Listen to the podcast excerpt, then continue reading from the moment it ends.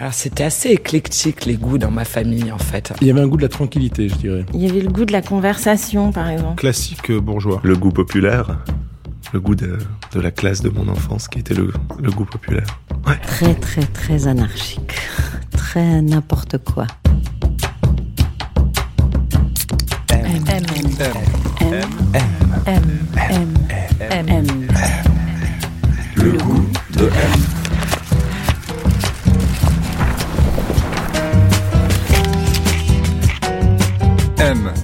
magazine du monde présente Le goût de M, un podcast produit par Géraldine Saratia qui vous entraîne à la découverte du goût d'une personnalité.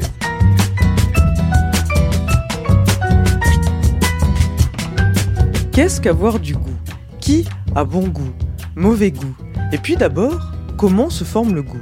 Cette semaine encore, un goût de M un peu particulier. Confinement, semaine 4, on ronge son frein, on ne peut plus se rendre chez nos invités.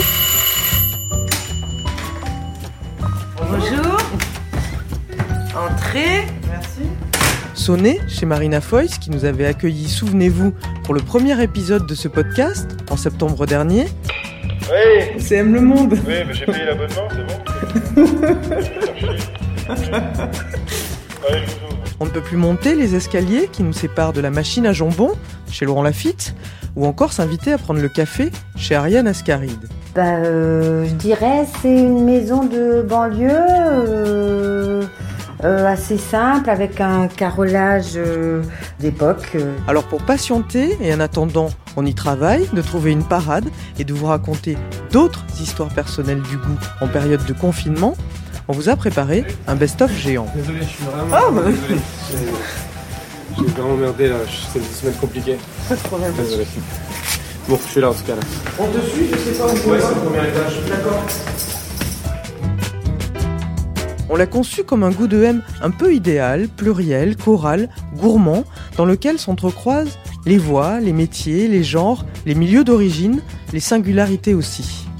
Allez, on commence tout de suite, direction la Normandie des années 60. Le chef Alain Passard nous raconte le goût de son enfance, celui dans lequel il a grandi. Hum, Il y avait un goût euh, très artistique. Un père euh, musicien, une maman euh, passionnée de couture, euh, une grand-mère passionnée de, de cuisine et un grand-père qui était euh, rotinier, vannier, qui sculptait le bois.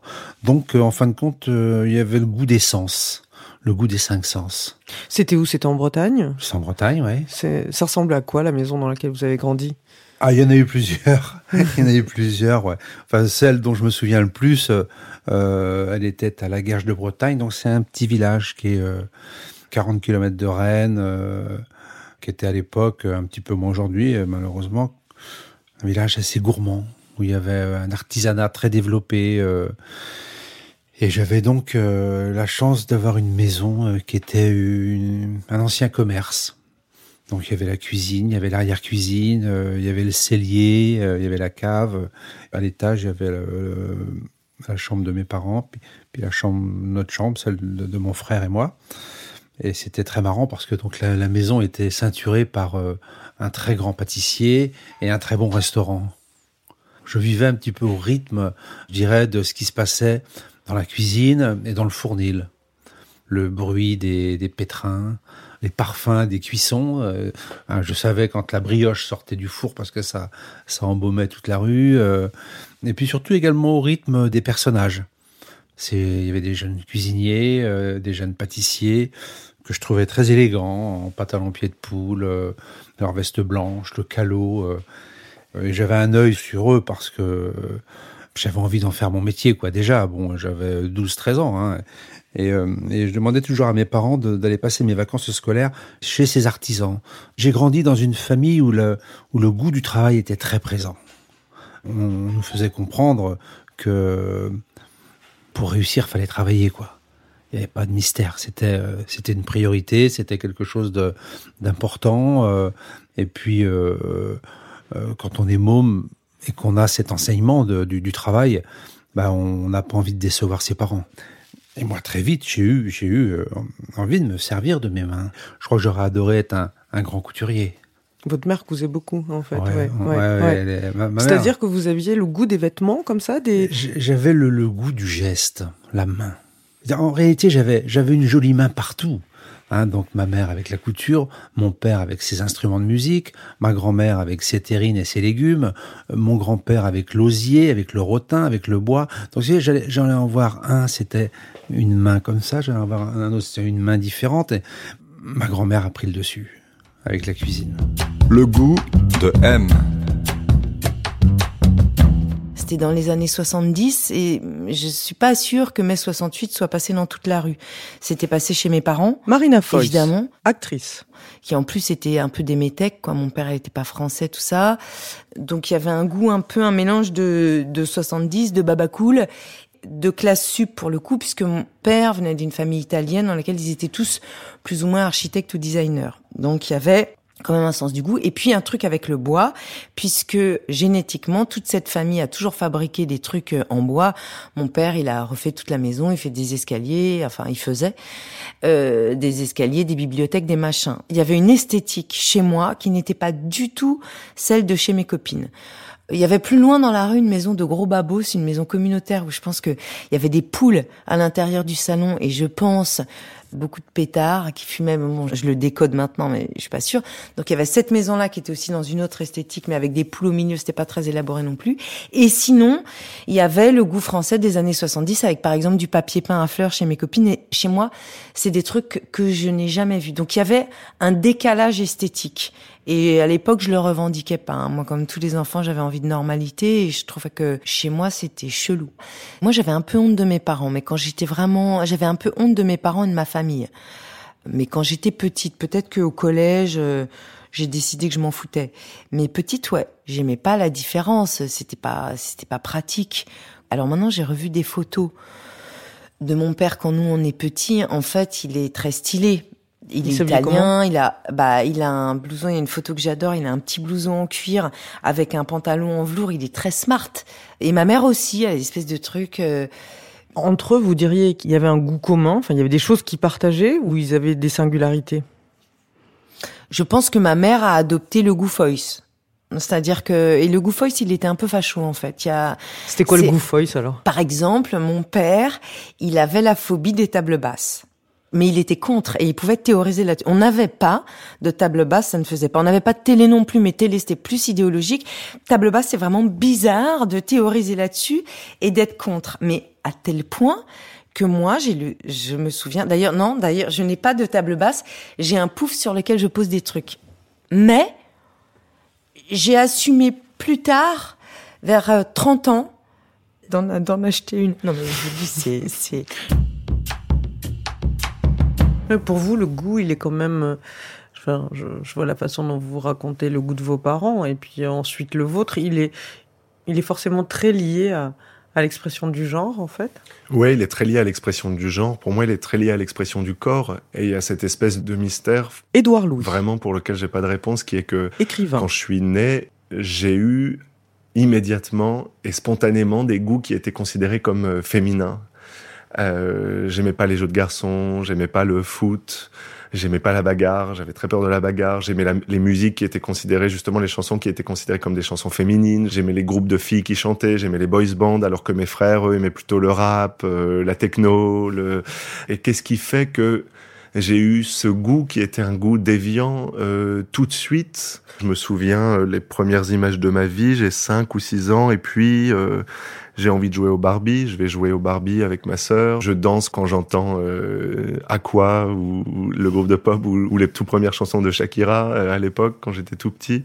Et je me souviens de mon frère qui me disait mais ça c'est des trucs de filles. Et je collectionnais les posters. Il y avait à la fin des années 90 quand j'étais petit, c'était le grand moment des magazines avec des posters qu'on pouvait collectionner. Donc moi je, mettais des posters de Buffy contre les vampires, je mettais des posters de Britney Spears, je mettais des posters de, de Lara Fabian, de Céline Dion.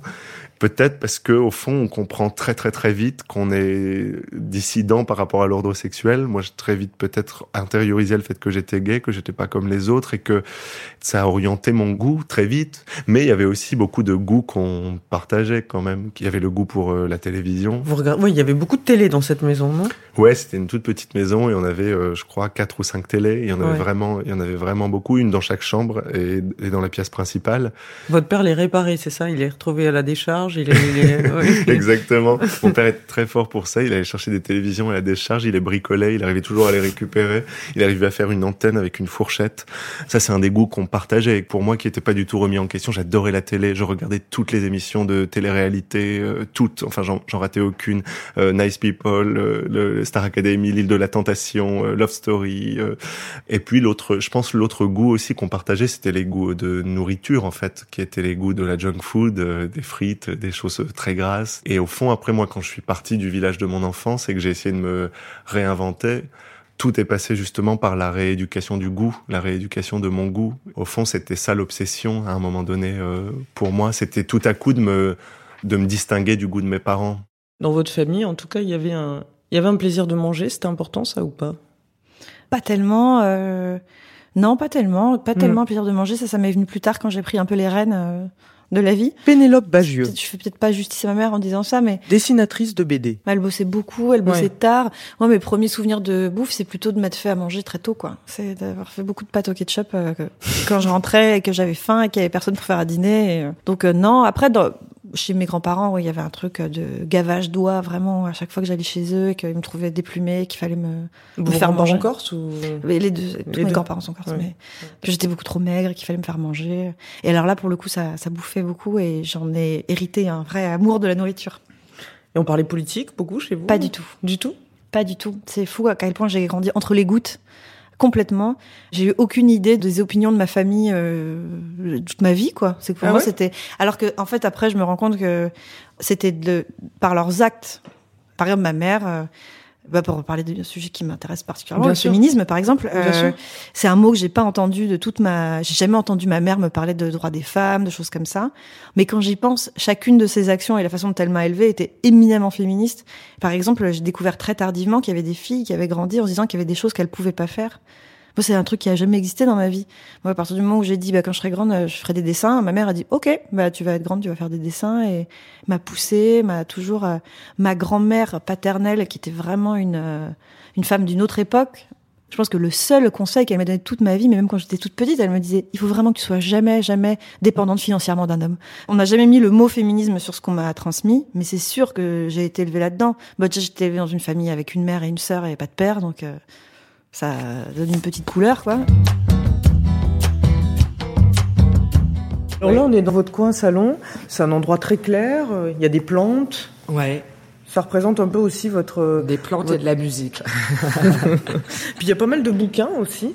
Ouais, il y a pas mal de bouquins. Isabelle Marant, Beaucoup de créatrice de mode. bouquins euh, d'architecture. Là, c'est un peu le foutoir. Là, je vois pas trop. euh, euh, le Corbusier. le Corbusier, ouais. Caldière Prouvé, Sol Lewitt. Ça, c'est quoi? Ça, c'est une lampe euh, George Nelson que, que j'adore, qu'on a chiné euh, sur Internet, qu'on voulait absolument avoir. Voilà, je l'aime beaucoup parce que c'est une- il y a eu beaucoup de rééditions, mais elles sont pas aussi belles parce que le papier euh, huilé, on dirait presque comme du nerf de bœuf euh, tendu. Elle a, elle a une patine magnifique.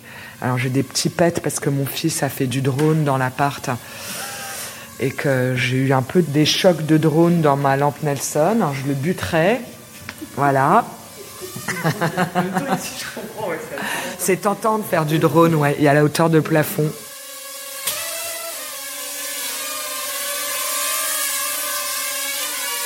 J'ai deux frères. Mon grand frère, il m'a énormément apporté parce qu'il ramenait tous les disques. euh, nous, on n'avait pas accès à aller acheter des vinyles. Et je sais que les, les- tous les premiers euh, groupes, euh, tout ce qui a commencé à me passionner dans la musique, ça a été grâce à mon grand frère. Et c'était quoi Ils vous ramenaient des groupes anglais, enfin des groupes étrangers Ouais, ou, euh, C'était Patti Smith, Lou Ouais. Reed, euh, euh, Ouais, le- Bob Marley. Au moment où ça euh, sortait, quoi, dans les- Pink des Floyd, 70. bien sûr, ouais. Mm.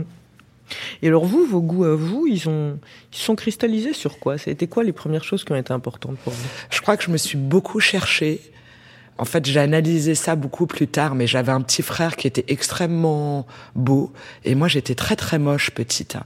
Et tout le monde était attiré à mort par mon petit frère qui était fort sympathique et diplomate, et moi j'étais un peu euh, casse-couille, revêche et moche. Donc c'est vrai, pas très attirante. Et du coup, à partir d'un certain âge, j'ai eu euh, envie de montrer que j'étais là, je pense totalement inconsciemment. Et j'ai commencé à vraiment me faire des looks et me déguiser. Ça, c'était autour de...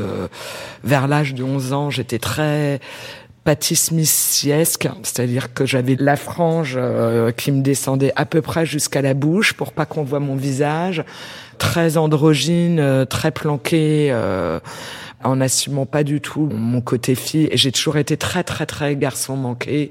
C'est-à-dire que j'ai toujours adoré euh, jouer avec les billes et les Legos de mon frère et pas du tout euh, des poupées Barbie. Quand quelqu'un, par hasard, m'en offrait une, par erreur, une fois que je avais coupé les cheveux, c'était bon. Ça m'intéressait plus du tout. Et je pense que je me suis cherchée au travers de, en testant plein de choses. C'est là que je commençais à piquer euh, les vieux pulls de mon père, ses vieilles robes de chambre. Je me refaisais des looks avec ça. Euh, je me bricolais des choses. Euh, très jeune, j'ai commencé à. Donc, pour rétrospectivement aujourd'hui, quand vous regardez ça, vous dites pour être vu justement, enfin pour, oui, pour pour être un regard. remarqué, ouais. Exactement. Et en même temps, vous disiez parce que les vêtements de l'époque, je les trouvais insupportables en fait. Donc du coup, j'en ai ah bah oui, mon père m'a emmené dans les boutiques à Neuilly chez Clickers euh, à 11 ans quand on est une fille. Alors avec Clickers, c'était euh, oh moi je pleurais hein, pour pas qu'il m'achète des et puis il pouvait m'acheter des chaussures bleu marine avec la bride là le, le- oh et le truc euh, la jupe plissée en laine au secours. Ah non, bah ça c'était pas possible.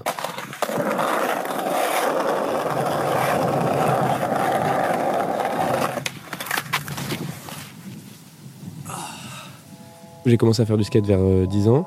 Ouais. Et euh, là, après, j'ai pris la culture du skate dans la gueule euh, hyper fort. euh. Ça, ça a été très important. Ouais, bah en fait, c'est là où j'ai tout d'un coup. euh, L'homme pâle, Il y a eu une période euh, vers la sixième et la cinquième où j'étais très. euh, rappeur. c'était un peu flou, même ma mère, je crois qu'elle s'inquiétait un peu parce que j'ai, je devenais un peu geek, donc j'avais réussi à trafiquer un genre de PC, j'arrivais à télécharger des milliers de trucs, j'avais mis des émulateurs pour jouer à des consoles sur mon ordi. Finalement, j'ai eu une petite période comme ça, très courte, et j'invitais des, des potes à la maison, on essayait de jouer à Counter Strike ou des trucs comme ça. Et finalement, j'ai découvert le skate et là, ça m'a, j'ai voyagé, on peut dire ça, parce que c'est- on restait dans le même arrondissement, mais j'ai commencé à rencontrer des gens qui étaient pas du même bloc, qui m'ont présenté d'autres gens, et puis on est commencé à devenir une bande de skateurs. Et euh, ouais, là, j'ai pris la culture dans la gueule, donc je me rappelle, c'était au tout début de ma cinquième, donc j'avais euh, 10 ans et demi.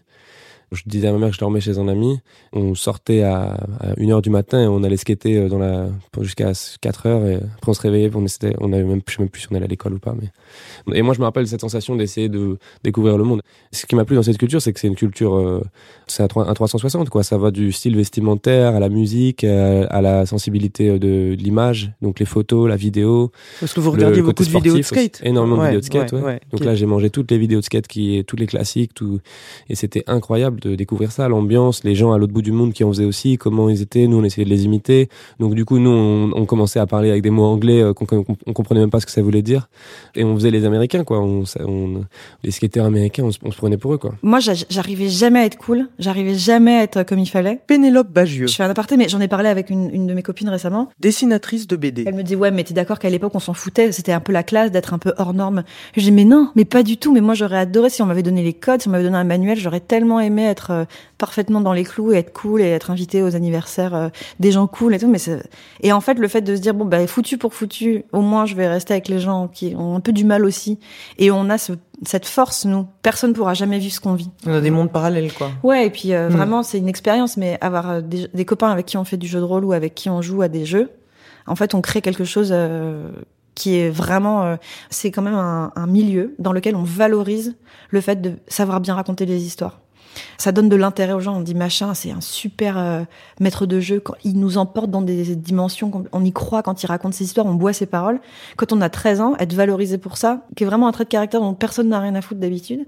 C'est génial. Enfin, j'ai créé des liens avec ces gens-là qui sont toujours mes copains aujourd'hui. Euh, Ah ouais? Bien sûr, c'est on, on partage un truc. Et d'ailleurs, c'est marrant, c'est un peu comme les scouts. On se reconnaît euh, quand dans le travail, ça m'arrive de rencontrer des gens ils ont un ou deux mots qui leur échappent dans leur conversation. Et je lui dis, euh, après en off, je dis, t'as fait du jeu de rôle toi, non, à une époque Et en fait, on se reconnaît. Quand je suis arrivée à l'université, donc, euh, Ariane Ascaride, il y avait des gens qui mangeaient pas comme moi, actrice. qui avaient pas ce rapport au pain, par exemple, que je pouvais avoir aussi. Parce De que- manger du de pain. manger du pain. Mhm. Parce que le pain, euh, vous voyez, dans ma famille, c'était important, quoi, le pain. Il y avait des gens qui portaient des chaussures que j'avais jamais vues. Mes professeurs d'université portaient des chaussures avec des semelles de crêpes. Petit à petit, euh, euh, j'ai découvert qu'on pouvait vivre autrement. D'un coup, j'ai découvert que à l'intérieur d'une maison, ça pouvait être chaleureux, agréable, paisible. Je me suis intéressée au goût bourgeois. Ça a été encore plus fort euh, quand je suis arrivée à Paris. Vous êtes arrivé dans le 7e arrondissement, Je en plus, c'est dans ça le 7e donc, euh, arrondissement. Des J'étais arrondissements jeune les fille plus au chics. père, euh, J'étais jeune fille au père, dans un immeuble où j'avais peur même de la concierge. J'avais peur de tout le monde. Tous ces goûts-là, ils étaient liés à des, à des classes sociales. À des, Mais bien sûr. Voilà. Et puis les gens étaient habillés en beige. Moi, je venais d'un endroit où les gens, moi, j'ai toujours porté des couleurs. D'un coup, je voyais des tas de gens habillés en beige. Et je me disais, oh oui, c'est très joli. Oh oui, ça fait chic. euh, voilà. Maintenant, euh, les gens qui sont habillés en beige, ça me fait un peu peur.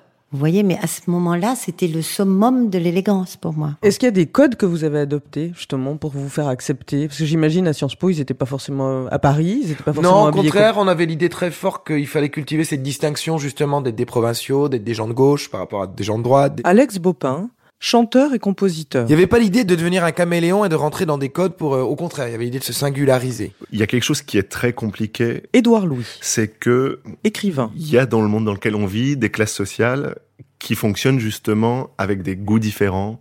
Le goût de la nourriture euh, grasse euh, et qui porte bien au ventre dans les classes populaires contre le goût des, des petites choses légères, du poisson euh, de, dans la bourgeoisie, le goût de la, de la pop dans les, dans les classes populaires contre le goût dans, dans les milieux privilégiés de euh, soit de la musique populaire plus ancienne euh, qui lui confère une sorte de distinction, soit de la musique classique, soit du soit de la musique alternative. Donc il y a tout un ensemble de, de systèmes de, de goût et de dégoût qui s'opposent, mais il y a cette espèce de, de complication, de complexité supplémentaire qui fait que au fond, même s'il existe des goûts différents selon les classes sociales, appartenir au monde des dominants, c'est pouvoir se permettre d'avoir tous les goûts qu'on veut, sans même que ça affecte le fait qu'on est dominant dans le monde.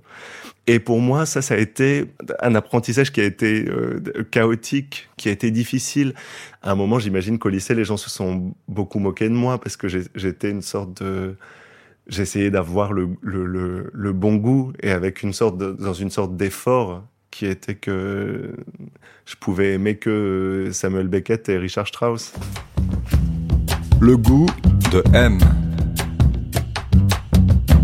Pierre Hardy, Si, si, oui, j'y travaille, j'y travaille un peu. Je travaille plus souvent euh, créateur de au souliers. studio, au bureau qu'ici.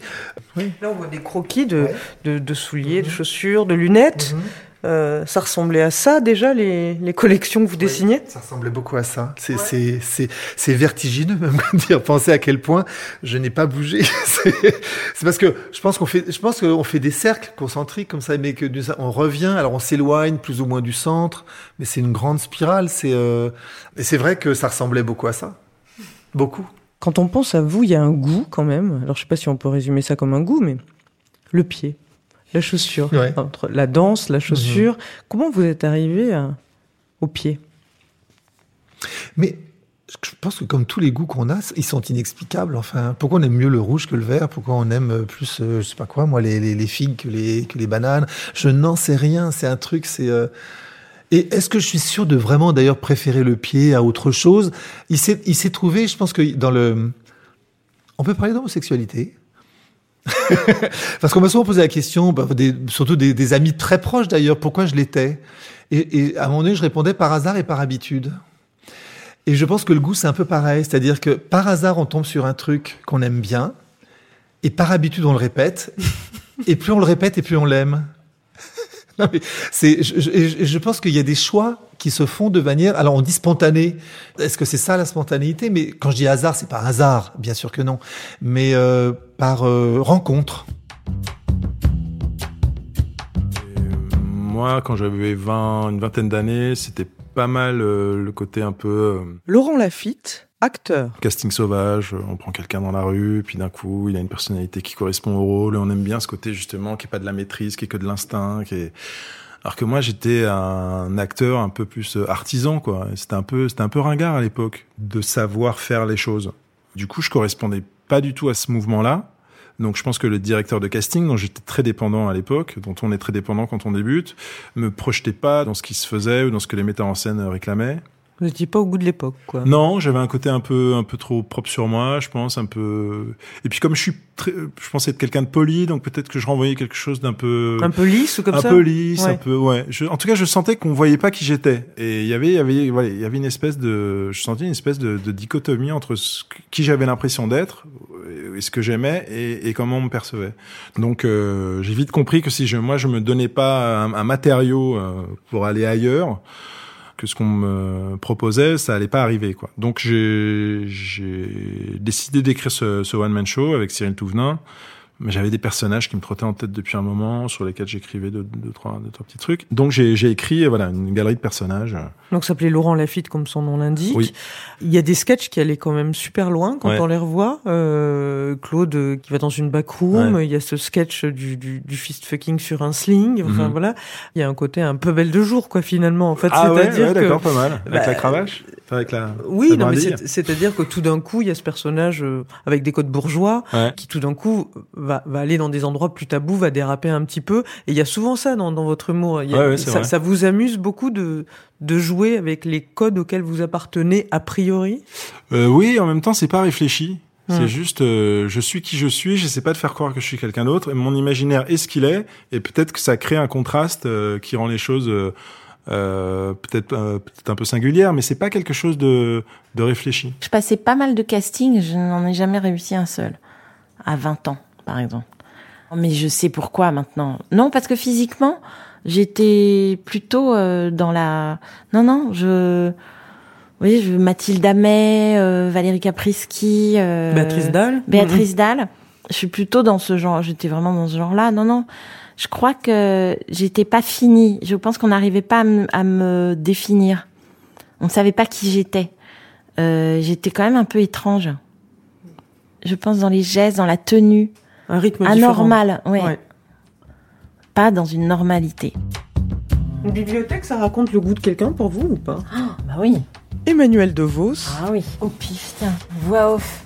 Denis Podalides, on va rester chez les acteurs. actrice. Extraordinaire.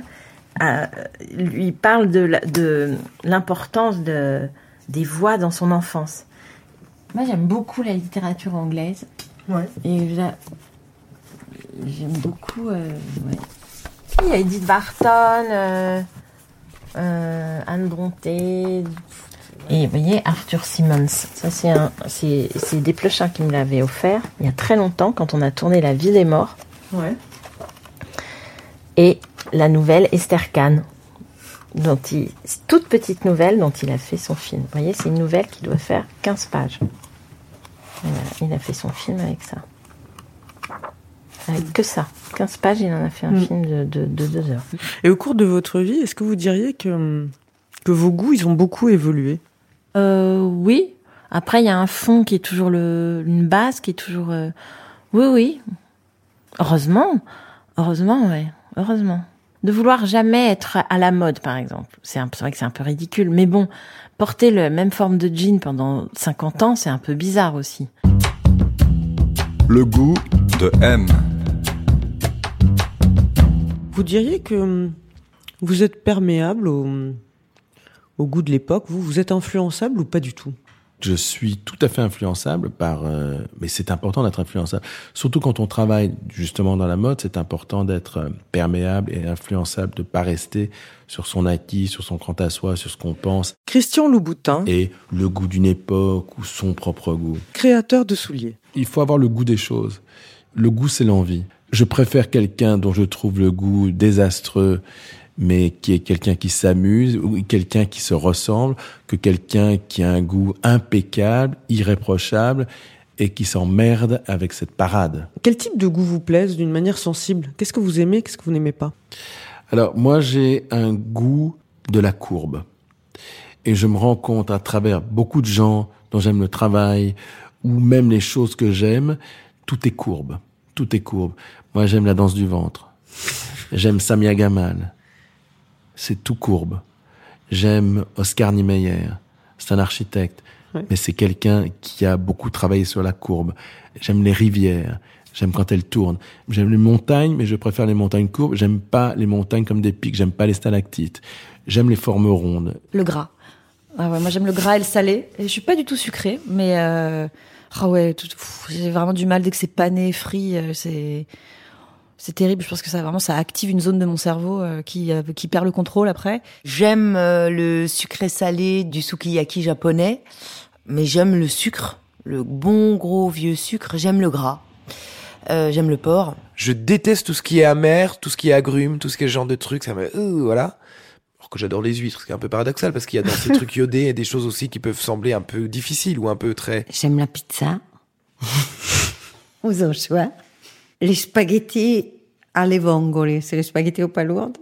J'aime les bonbons pourris. Dès que dans une mousse au chocolat on met des zestes d'orange, j'ai envie de tout péter quoi. À la charcutaille, mais j'étais élevé à la charcutaille, donc euh, les rillettes, les rayons, euh, le boudin antillais. J'ai un truc un peu boulimique avec la nourriture, je crois. J'ai L'homme pâle. Je vois là, j'aime bien me faire un gros plat de quelque chose et de me dire comment je vais réussir à le manger. Puis ça me presque, ça me, il y a presque une sensation un peu malsaine là-dedans. Et puis je me dis. euh, et Avant je avant de le ouais, manger. avant. Et puis je, c'est un combat presque des fois. Et je mange énormément. Ah ouais? Ouais, je mange beaucoup, beaucoup. Et à la fin du repas, je suis, je le regrette à moitié. Et puis en même temps, je vais aller au bout de mon combat. J'en sais pas, il y a un truc un peu bizarre là-dedans. C'est pas toujours comme de, ça. de, de, de, de J'ai besoin de me remplir, ouais. J'ai toujours Ouais. peur de manquer, quoi. Et ça se ressent dans ma manière de manger. Mais euh, pendant toute mon adolescence et encore jusqu'à il y a pas si longtemps, hein, j'étais connu pour être le gros porc de la bande parce que je mangeais les deux trois assiettes euh, et je me les mettais prêts pour. euh, Enfin, je faisais en sorte de même pas me relever ni de Mm. d'être vraiment dans une guerre, quoi. Mais bon.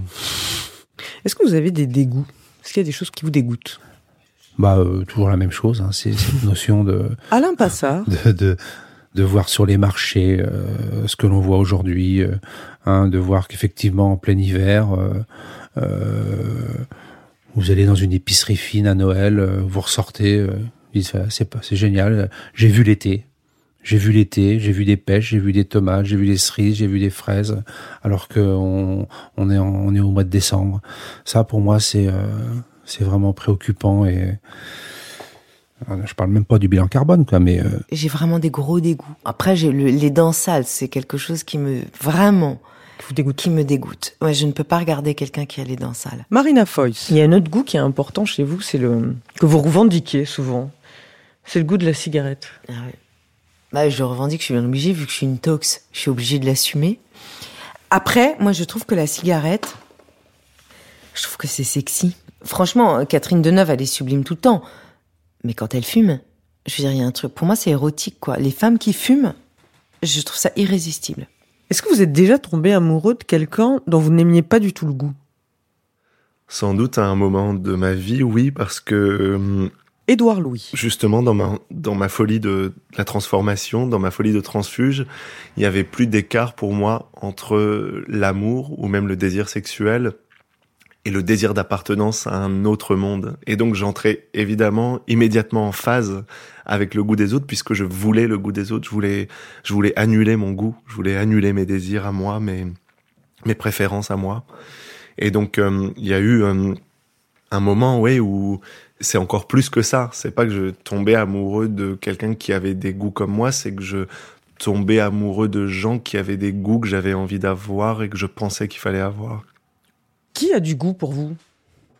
Ben Dao, on y revient, mais je trouve que Étienne Dao est un garçon qui a vraiment du... C'est terrible, hein, j'ai l'impression de répondre Étienne Dao à toutes les questions, mais... Non, non, mais, mais le, le goût, ça se remarque aussi quand les gens... euh, Alex Bopin. Quand ce qu'ils font ou ce qu'ils continuent à faire ne vieillit pas. Moi, je crois profondément que le goût, c'est quelque chose qui permet aux gens, en tout cas dans leur carrière d'artiste, de rester intemporel. Vous citiez souvent Monica Vitti dans des articles. Est-ce que Ah c'est oui. une personne qui incarne Ah, ben la beauté, euh, la beauté. la sensualité. Le... Pierre Hardy Ma mère lui ressemblait un peu, peut-être pour ça aussi. Je l'ai réalisé dans certaines photos. Bon, elle était sûrement moins belle. Moi, moi, je la voyais avec ces yeux-là, mais euh, oui. Puis c'est aussi lié à une période justement, parce que la, la grande, enfin la grande période de films de Monica Vitti, c'est voilà, le, le réalisme italien, Antonioni, etc. Donc c'est aussi un type de femme, une silhouette de femme, une mode que j'adore. Vraiment, je trouve ça. euh, Je me dis toujours, si j'étais une femme, je mettrais un set, une jupe, une jupe droite et des tout petits talons aiguilles, euh, tout ça en noir, voilà. Et en même temps, non, c'est sûrement pas vrai. Mais c'est, ça, c'est un, voilà, dans le genre A16, par exemple, euh, ça, c'est un, truc, euh, oui, ou Anouk Aimée, par exemple, dans les, dans les, dans les premiers films de, dans Lola, des choses comme ça. euh, c'est cette silhouette-là, c'est sûrement aussi parce que c'était la silhouette de ma mère quand j'avais, euh, pas, peut-être 5-6 ans. Voilà. Euh, donc forcément, là aussi, on parlait de- des origines du goût, ça, c'est, fondateur. Pour avoir du goût, il faut assumer un peu aussi de, de désordre, de d'accidents, de... Tout à fait, ouais. Isabelle Marant. J'aime pas les gens trop rangés, trop. Les gens un peu excessifs me touchent. Les gens pas lisses. Pour moi, le goût, en fait, je, je- je dis toujours, euh, finalement, les gens les mieux habillés, c'est les gens qui, qui ont toujours porté la même chose. Les gens qui ont du style, qui ont du chien, c'est souvent euh, des gens qui ont quasiment une euh, une panoplie. Et finalement, c'est ça, ça veut dire d'être sûr de soi, parce qu'on a choisi d'être comme ça. C'est pas des gens qui se cherchent, qui font la, la girouette en permanence. Et effectivement, ça, ça exprime une certaine euh, fidélité, une certaine constance. Les personnes qui ont le goût qui me fascine le plus. euh, Édouard Louis. euh, c'est c'est les c'est les divas, c'est les divas du cinéma. C'est euh, Isabelle Huppert, c'est euh, Catherine Deneuve, c'est euh, Audrey Hepburn euh, avant, c'est euh, c'est Kate Blanchett. C'est hum, ouais, il y a quelque chose qui est qui est lié au, au bon goût, c'est d'avoir la force d'imposer son goût à tous les autres. C'est la fin de cet épisode. Il a été réalisé par Sullivan Clabot et produit par Jean Ridéal pour M, le magazine du Monde. On se retrouve très bientôt avec un autre invité, un autre goût. D'ici là, prenez bien soin de vous.